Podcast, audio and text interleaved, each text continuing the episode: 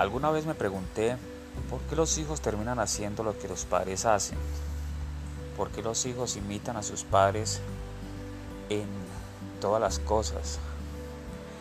Sencillamente descubrí que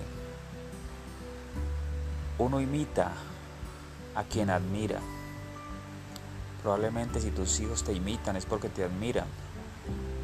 Y los hijos siempre aprenden de los padres todas las cosas, bien sea las cosas buenas y también las cosas malas. Por eso siempre tenemos que ser de buen ejemplo para nuestros hijos. Recuerde que de ello depende la formación y por ende el futuro de los mismos. Para todos un feliz día, un abrazo grande.